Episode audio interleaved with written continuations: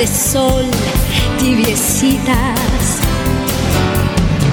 Con la tierra, los mares, la luz de la luna. Nos la dio con amor, qué grandiosa fortuna. Qué grandiosa fortuna es vivir esta vida.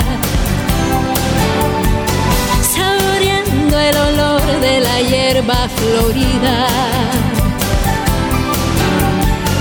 O las sabias miradas que tienen las madres. Cuando ven que sus hijos se vuelven verdades. Vale la pena vivir por la risa de un niño. Queridos oyentes, muy buenos días.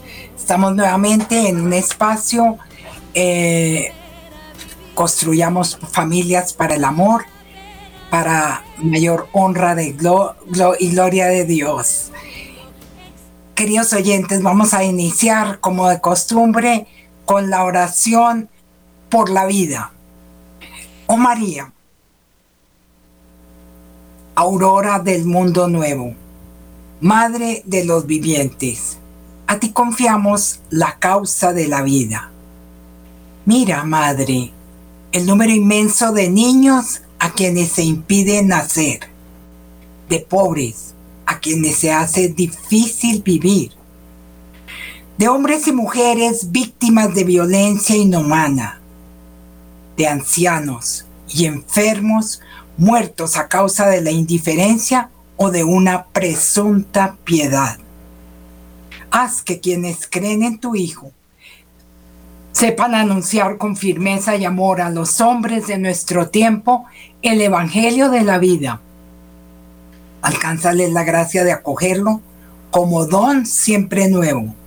La alegría es celebrarlo con gratitud durante toda su existencia y la valentía de testimoniarlo con solícita constancia para construir junto con todos los hombres de buena voluntad la civilización de la verdad y el amor para alabanza y gloria de Dios creador y amante de la vida. Amén. Queridos oyentes, vamos a... mm, quiero compartir con ustedes un testimonio eh, de Tim, que se conoce como el bebé de Oldenburg.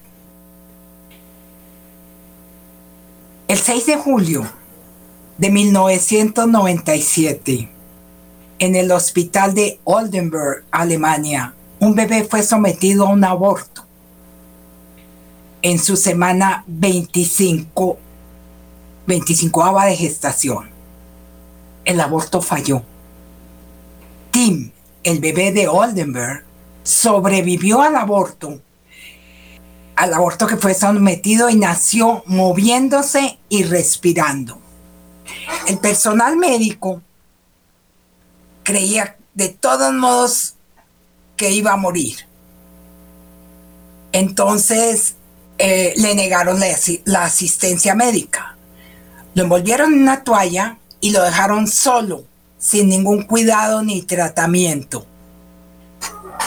Pasaron nueve horas y cuando el equipo médico regresó para recoger el cadáver, vieron que el niño no había muerto. Aunque la temperatura corporal de Tim había disminuido enormemente, todavía estaba vivo y respirando. Una de las enfermeras se apiadó de él, se hizo cargo de él y suplicó a uno de los médicos que le prestara atención. Pronto ella solicitó un hogar eh, a una casa para adopciones eh, y la pareja de Bernard y Simón Guido eh, se enamoraron de Tim. Ellos habían solicitado a la casa de adopciones una bebé, una niña sana, pero vieron a Tim y se enamoraron de Tim. lo adoptaron y cuidaron por él el resto de su vida. Tim tuvo numerosas discapacidades que lo desafiaron a medida que crecía. Además del síndrome de Down, sufrió graves daños en los ojos, el cerebro y los pulmones desde los primeros días de su vida. Tim tuvo que someterse a operaciones y terapias para ayudarlo a superar sus discapacidades.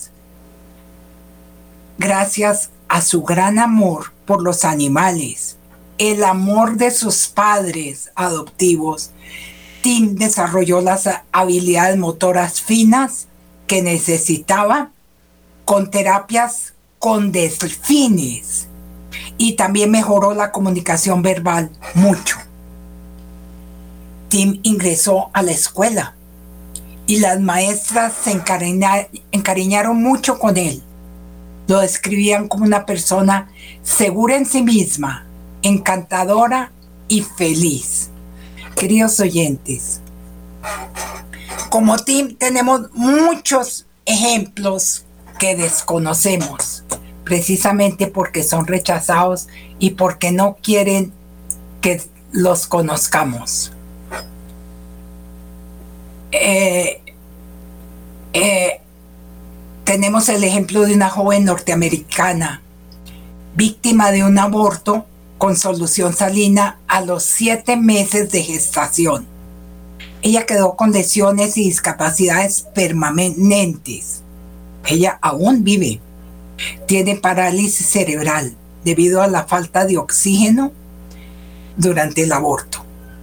Los médicos diagnosticaron que nunca sería capaz de caminar, inclusive ni levantar la cabeza. Muchos dudaban que sobreviviera. Sin embargo, así como Tim, pudo superar muchos de los efectos del aborto hoy puede caminar independientemente, es una activa defensora de la vida humana. Yana eh, vive en un hogar donde fue adoptada, ha testificado ante el Congreso en numerosas ocasiones y pronuncia discursos regularmente promoviendo leyes para proteger a los sobrevivientes del aborto. También ha dado el testimonio de su vida en casos que se ha descubierto en los centros abortistas que matan deliberadamente a los bebés después de su nacimiento. Amigos de Radio María, estos son testimonios reales que nos los comparte Vida Humana Internacional, la organización más grande que trabaja alrededor del mundo por la defensa de la vida. Diariamente suceden 164.385 abortos. Hemos pensado que cada minuto mueren en el mundo 114.155 bebés muertes que se convierten simplemente en estadísticas y el mundo entero se olvida que cada número es una vida única que no volverá a existir. Una vida amada, deseada y creada por Dios a su imagen y semejanza. Nunca conocimos ni conoceremos a estas personas a quienes no se les permitió vivir. Fueron rechazadas y seguirán siendo números. Son datos que nos eh, suministra el artículo Abortos Fallidos, las personas que sobreviven de vida humana internacional. A pesar que se procura cada día hacer los abortos supuestamente más eficientes, entre comillas, hay una cantidad de sobrevivientes que no sabemos cómo son eliminados. Queridos oyentes, quiero que reflexionemos en este espacio, porque es mucho lo que podemos hacer, mucho. Trabajar por la defensa de la vida, orar por estos bebés en peligro de ser abortados, orar por los bebés que han sido abortados, orar por los bebés sobrevivientes del aborto, que no sabemos cómo han sido torturados, eliminados y posiblemente o seguramente han ido a parar en un cesto de la basura Vamos ahora a una pausa musical. Los invito a que reflexionemos sobre este gran reto, este gran problema de la vida humana.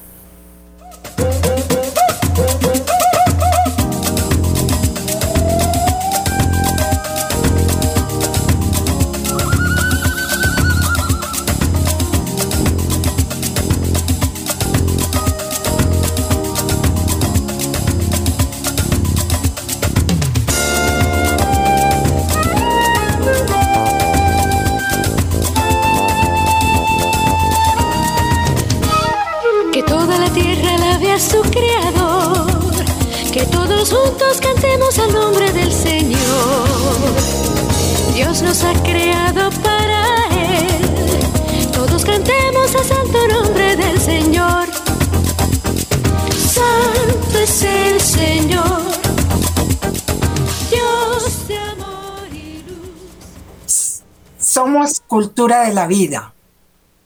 ¿Cómo vamos a permanecer tranquilos ante esta situación, esta gravísima situación? La cultura de la muerte, el genocidio a seres humanos inocentes e indefensos. Esto nos conmueve y es importante que movamos la defensa de la vida. Que sea mayor el número de personas pro vida que oran y defienden la vida. Como nos decía San Juan Pablo II en su encíclica El Evangelio de la Vida. Ama, sirve y defiende a toda vida humana. Además del aborto, es gravísimo porque pues busca deliberadamente la muerte del bebé, pero tiene riesgos físicos muy graves para la salud de la mujer y consecuencias tanto físicas como emocionales. Veamos el testimonio de un conocido médico abortista mm, de prácticas en el último trimestre.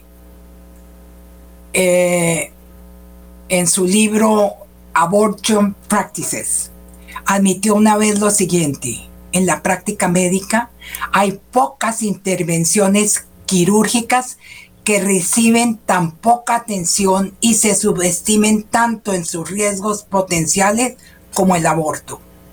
Se acepta de forma generalizada que las complicaciones son inevitables. ¿Cómo puede decir eso un médico que estudió para sanar vidas? Además de, de las mujeres que mueren cada año también por abortos legales, muchas sufren lesiones físicas como psicológicas. Veamos, queridos oyentes, eh, qué puede suceder después de un aborto. Físicamente, dan fuertes dolores abdominales y hemorragias eh, es muy común la enfermedad inflamatoria pélvica EPI. Eh, el contagio de enfermedades venéreas. El contagio del VIH, del SIDA, que es mortal. La salpingoforitis, que es la infección de los ovarios y de las trompas. Puede ocasionar esterilidad, no, volver a no poder volver a tener hijos. El cáncer de seno está muy relacionado con, con el aborto. Es muy grave. También la ruptura del útero, el intestino u otros órganos. Hay un alto riesgo de muerte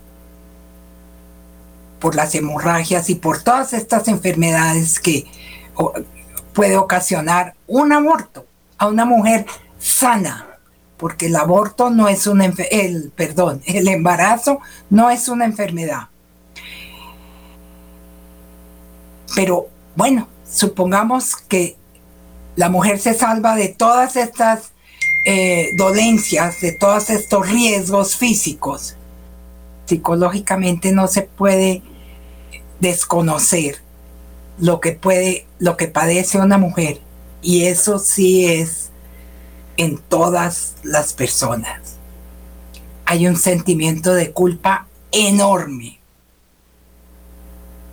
Una profunda depresión, tristeza, una gran pena, pesar, un llanto frecuente sin saber por qué. Muchas veces surge la necesidad de un nuevo embarazo como reparación. Hay un temor a todo. Pesadillas, generalmente con bebés gritando.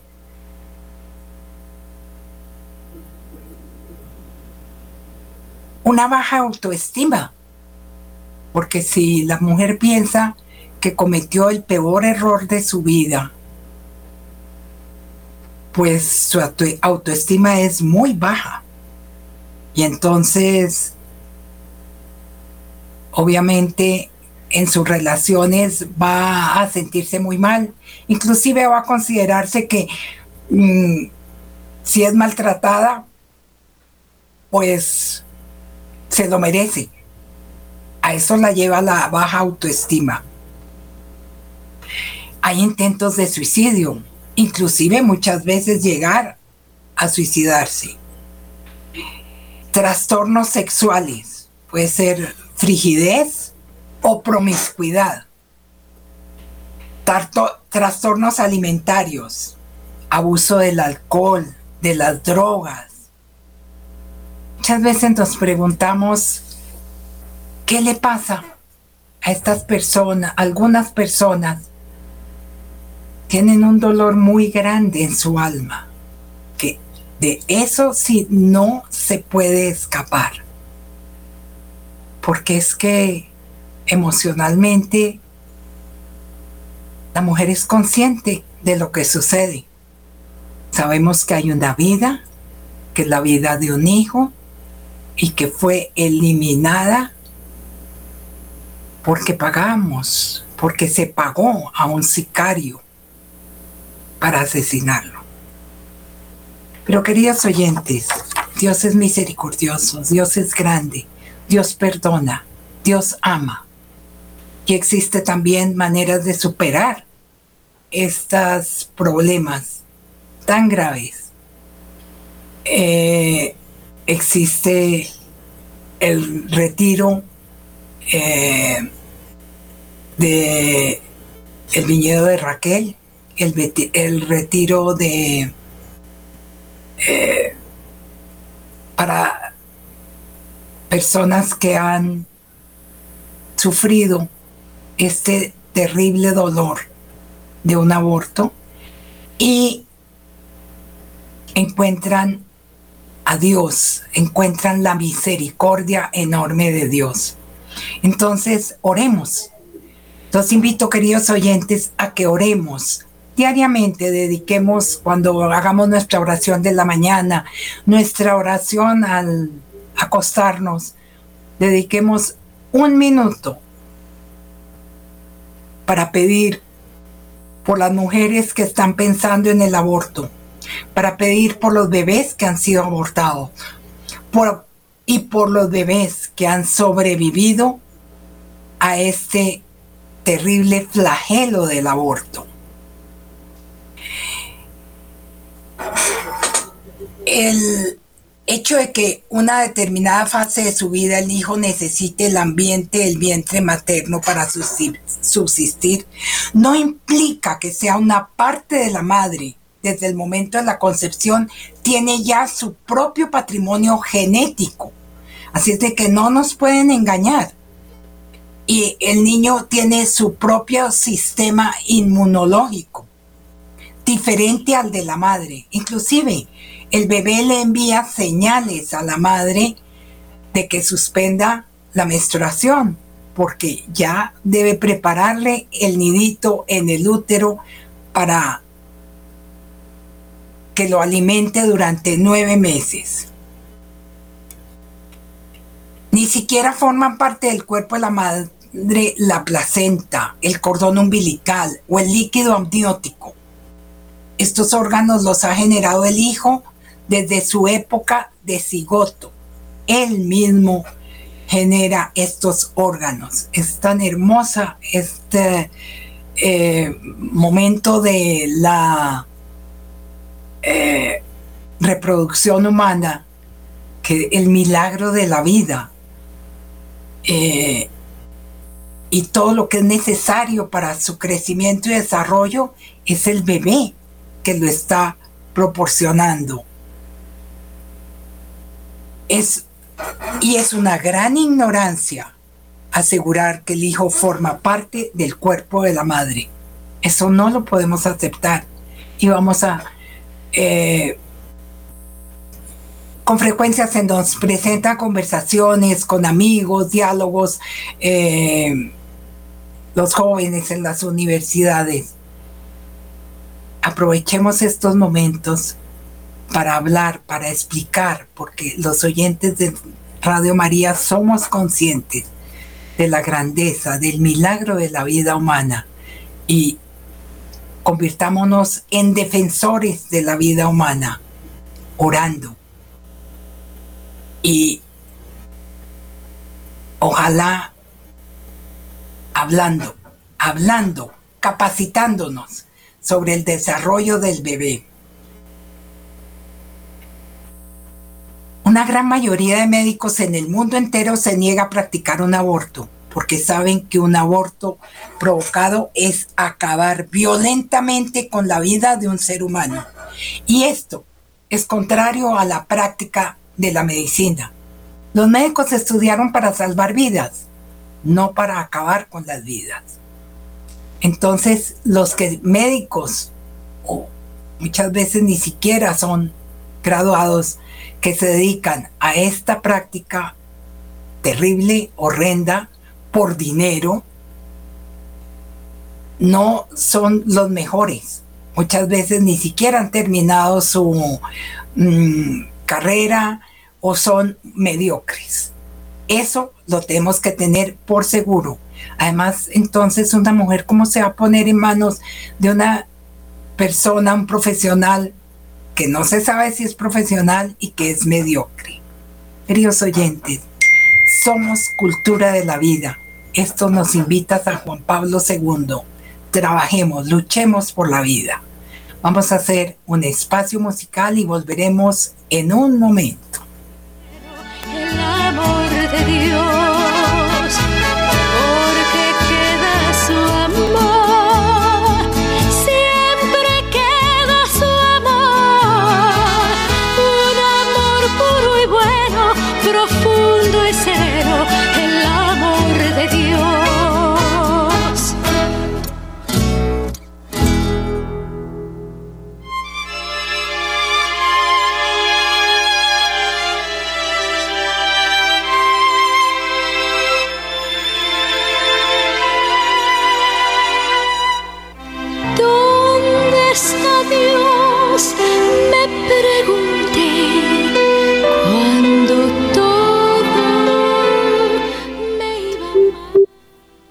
Volvamos, queridos oyentes, a considerar lo que es el aborto. El aborto destruye una vida inocente. Existe vida humana desde el instante de la unión del espermatozoide con el óvulo. Entonces no nos dejemos engañar. Hay vida desde el momento de la unión del hombre con la mujer. Y desde el momento de la fecundación del espermatozoide al óvulo. El, el bebé, el embrión, como un ser humano, siente mucho, mucho dolor. Mm, el embrión únicamente necesita tiempo para crecer y desarrollarse. Y está científicamente demostrado que su corazón comienza a latir. ¿Saben cuándo, queridos oyentes? A los 21 días de fecundado a los 21 días de concebido, ya comienza su corazón a latir. Saben que el cerebro coordina los movimientos desde los 43 días de concebido, es decir, más o menos mes y medio, cuando muchas veces la madre no se ha enterado todavía de su embarazo todos los órganos ya están funcionando armónicamente a las ocho semanas del embarazo. El bebé cuenta con las huellas dactilares permanentes que lo identificarán toda la vida como una persona única e irrepetible. ¿Saben cuándo? Desde la novena semana de concebido y sonríe y puede chuparse el dedo a partir de la semana 12. Esto es el desarrollo, este es el milagro de la vida humana, queridos oyentes. Y vamos de verdad a pensar que la experiencia después de un aborto tenemos testimonios tristes de madres que se arrepienten, que se arrepienten para toda la vida. He conocido personas que dicen mi hijo tendría 54 años y todavía recuerdo ese día terrible. Recuerdo como la cara de la persona que me practicó el, aborto, el lugar terrible eh, que no lo puedo borrar de mi mente. Una joven dice, pude haber sangrado físicamente mucho, pero mi alma sangra hasta el día de hoy. Otra persona nos dice, la verdad es que el aborto me causó tanto dolor como nunca lo había sentido en mi vida. Otro testimonio. Sentí como si mis entrañas fueran literalmente succionadas fuera de mi cuerpo. Hay una persona que nos dice, maté al único hijo que pude tener. Quedé estéril. No puedo tener más hijos. Una joven nos dice, la herida se sana, pero la cicatriz permanece toda la vida. Después del aborto, cuatro veces he intentado suicidarme. Y otra jovencita agrega, nunca imaginé algo tan terrible. Desde ese día sueño cada noche con bebés muertos. Cada noche. No lo puedo evitar. Otra señora ya mayor dice, acepté matar a mi hijo para mantener a mi novio y sin embargo se fue. Hoy Con 28 años estoy sentada sobre el montón de escombros de mi vida. Perdí a mi hijo, perdí mi profesión, estoy enferma y sola. Antes de abortar, le ocultan a uno todo. Se aprovechan de la difícil situación que estamos viviendo y nos engañan. Muchas veces tenemos que guardar silencio. No le contamos ni a nuestra pareja. Y por eso se aprovechan en el lugar donde practican abortos, porque solo les interesa el dinero. La página web de estos centros de aborto, ¿qué es lo que dicen? Uno se pregunta, hace la pregunta, ¿cuáles son las consecuencias? ¿Existe dolor después del aborto? Y lo único que dicen estas páginas es aborto libre, legal y seguro. Ese es el engaño gravísimo de estos lugares que no buscan sino el dinero de las jovencitas, el dinero de las personas que están pasando por una situación muy difícil. Hablan supuestamente del derecho al aborto en Colombia. En Colombia no existe el derecho al aborto. Y quiero recalcarlo mucho en estos espacios de Radio María. Radio María también dice, no existe en Colombia el derecho al aborto. La constitución de Colombia dice, la vida es inviolable. No habrá pena de muerte. Entonces, no podemos pensar que existe un derecho al aborto. Eh, aborto libre, legal y seguro. ¿Cuál libre? La mujer está recibiendo presiones muy grandes entonces no puede ser que está optando libremente. Además, cuando en esos lugares lo único que le ofrecen son presiones para que aborte. Ah, tú puedes reemplazar a ese hijo. Ah, eh, primero son tus estudios, tu trabajo, dónde vas a conseguir el trabajo si estás embarazada. Todas esas son las presiones que reciben las mujeres que llegan a estos lugares eh, donde se practica el aborto. Entonces no es aborto, no existe el aborto libre. No existe el aborto legal, porque aunque la Corte Constitucional dice que no hay castigo, no es punible el aborto, de todas maneras, el aborto es, es decir, la vida es un derecho constitucional. La vida es inviolable. Y con el aborto se viola todos los derechos. Entonces, ¿cómo puede ser eh, legal? De ninguna manera. Si existe tanta remordimiento, tanta culpa en las personas, en los testimonios que escuchamos a diario. Miles, miles de mujeres se arrepienten de haber cometido este terrible crimen.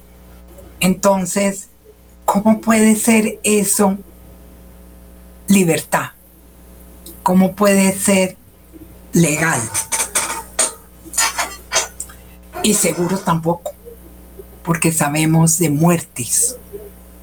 ¿Cuántas veces vemos eh, llegar ambulancias a estos lugares donde se practican los abortos? Muchas ambulancias que se llevan a las niñas ya desangradas, posiblemente mueren en los hospitales y de esto no se dice nada. ¿Sabemos cuántas muertes hay en Colombia por abortos? Eso lo callan. Inclusive pues lo disfrazan por otra causa. Entonces, Esto es una grave situación. Eh, nos dicen que la Corte Suprema de Estados Unidos reconoció eh, que la sentencia Roe versus Wade había sido eh, falsa, pues es decir, la legalización del aborto en Estados Unidos es que ni siquiera en Estados Unidos es legal el aborto, porque se reconoció la falsedad en esa época cuando se declaró libre el, legal el aborto en Estados Unidos, el doctor Bernard Nightingale nos dice no existían las ecografías. Y cuando el mismo doctor Bernard Nightingale, que se ufanaba de haber practicado 75 mil abortos, que tenía la clínica más grande de Nueva York de prácticas del aborto con sucursales en varios estados eh, y él se ufanaba de ser, de practicar el aborto, hasta practicó el aborto de su propio hijo, porque él decía, nadie lo practica mejor que yo. Y se arrepintió. Y se arrepintió y dio testimonio por el mundo entero. Eh, grabó unos videos de esa realidad del aborto que muchos de ustedes habrán visto estos videos, el grito silencioso y otros videos del doctor Bernard Nathanson que nos explica cómo es de salvaje, cómo se extraen, se arrancan las extremidades, los piecitos, los bracitos, las piernas de los bebés, cómo se aplasta el cerebro del bebé. Esto, queridos oyentes, no es salud. Esto no es salud sexual y reproductiva como nos quieren hacer creer. Vamos a defender la vida. San Juan Pablo II nos invita a que defendamos la vida. Esto es cultura de la muerte, lo que hemos contemplado hoy en este espacio.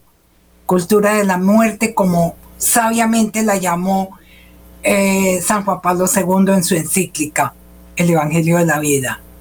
Pero vamos a ser, somos en Radio María, en Colombia, somos cultura de la vida.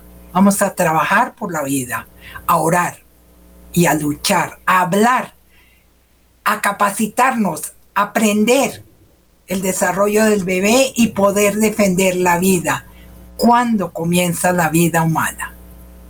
Vamos a hacer un espacio por unos momentos, pero no se vayan de Radio María, queridos oyentes.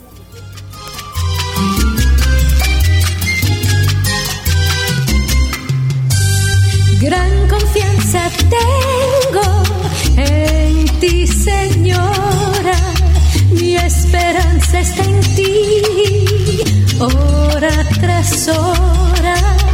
Gran confianza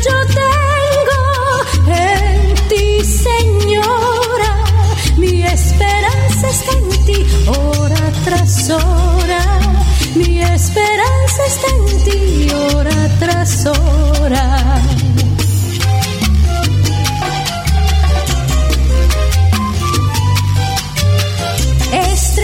del mar, puerto de belleza de todo mi dolor y mi tristeza. Nos dice San Juan Pablo II, no, la Congregación para la Doctrina de la Fe, perdón. La vida humana es sagrada porque desde su inicio comporta la acción creadora de Dios y permanece siempre en una especial relación con el Creador. Su único fin. Solo Dios es Señor de la vida, desde su comienzo hasta su término. Nadie en ninguna circunstancia puede atribuirse el derecho de matar de un modo directo a un ser humano inocente. Con estas palabras, la instrucción Donum Vitae de la Congregación para la Doctrina de la Fe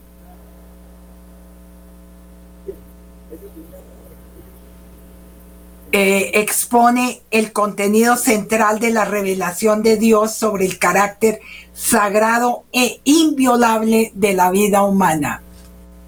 Fíjense, eh, es hermoso.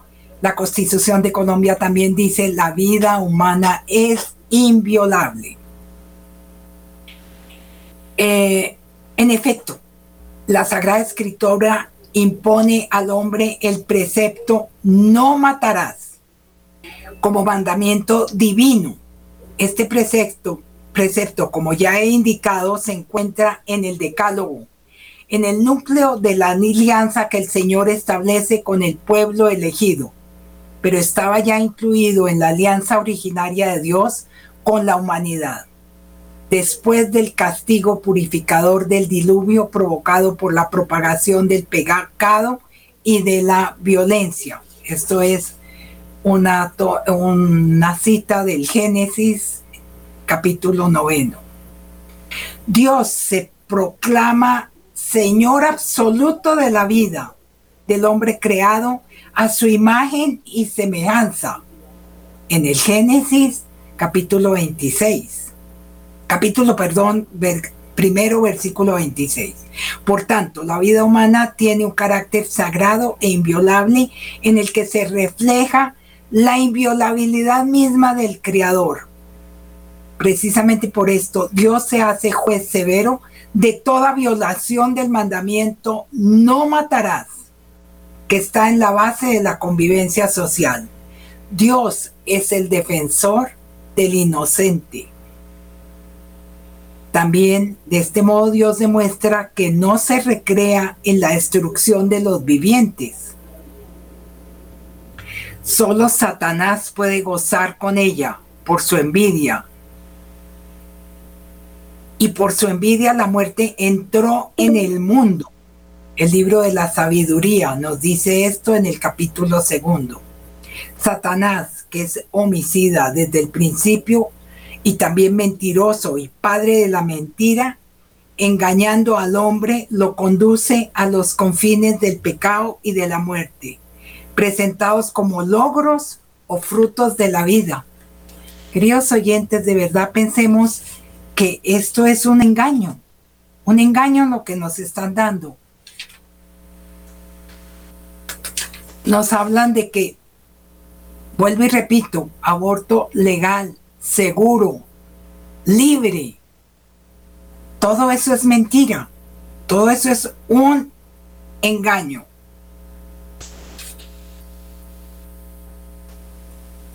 Y tomo, quiero compartir con ustedes, aparte de la encíclica El Evangelio de la Vida. Desde sus inicios, la tradición viva de la Iglesia como antigua, la Didache, el más antiguo escrito cristiano no bíblico repite de forma categórica el mandamiento no matarás. Dos caminos hay, uno de la vida, otro de la muerte.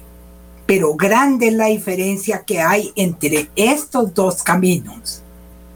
El segundo mandamiento de la doctrina, no matarás, no matarás al hijo en el seno de su madre, ni quitará la vida al recién nacido. Mas el camino de la muerte es este, que no se compadecen del pobre, no sufren por el atribulado, no conocen a su Creador. A lo largo del tiempo, la tradición de la Iglesia siempre ha enseñado unánimemente el valor absoluto y permanente del mandamiento no matarás. Es sabido que en los primeros siglos el homicidio se consideraba entre los tres pecados más graves, junto con la apostasía y el adulterio, y se exigía una penitencia pública particularmente dura y larga antes que al homicida arrepentido se le concediese el perdón y la readmisión en la comunión eclesial. No es sorprendernos matar un ser humano en el que está presente la imagen de Dios es un pecado particularmente grave. Solo Dios es dueño de la vida, desde siempre. Sin embargo, ante las múltiples y a menudo dramáticas situaciones que la vida individual y social presenta, la reflexión de los creyentes ha tratado de conocer de forma más completa y profunda lo que prohíbe y prescribe el mandamiento de Dios.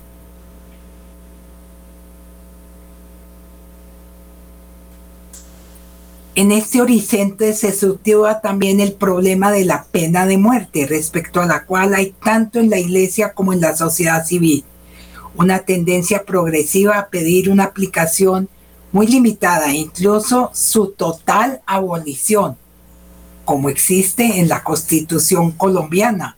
No habrá pena de muerte. En Colombia no existe la pena de muerte. ¿Y por qué vamos a aceptar la pena de muerte a un bebé indefenso, inocente, que está en el vientre de su madre para que lo acoja con cariño nada más? Vimos testimonios desde el principio de este espacio, como un bebé que fue abandonado a su suerte, a la suerte de Dios, que lo mantuvo vivo eh, sin ningún cuidado médico y que después con cariño de unos padres adoptivos, el cariño de unas maestras, fue una persona eh, alegre, una persona segura en sí mismo y una persona feliz durante el tiempo de vida, que, tristemente fue muy limitado por los intentos del aborto. Queridos oyentes, de verdad que estos momentos quiero dedicarlos para que pensemos de qué forma podemos defender la vida. Les he comentado en este espacio que capacitémonos. Radio María es, a través de sus programas, nos da enseñanzas maravillosas y podemos conocer el desarrollo del bebé, que existe vida humana, que no es parte del cuerpo de su madre. Todo eso podemos nosotros en el momento en que se presente, porque a diario se presentan estas situaciones y estas conversaciones y posiblemente evitamos hablar de esto. No. Que Dios nos dé la valentía, el Espíritu Santo nos ilumine a ser valientes, a hablar en defensa de la vida. Vamos a trabajar, a luchar por esos bebés que están en peligro de ser abortados. ¿Cuántas vidas valiosas se han perdido en, eso, en los abortos que se cometen a diario en el mundo entero?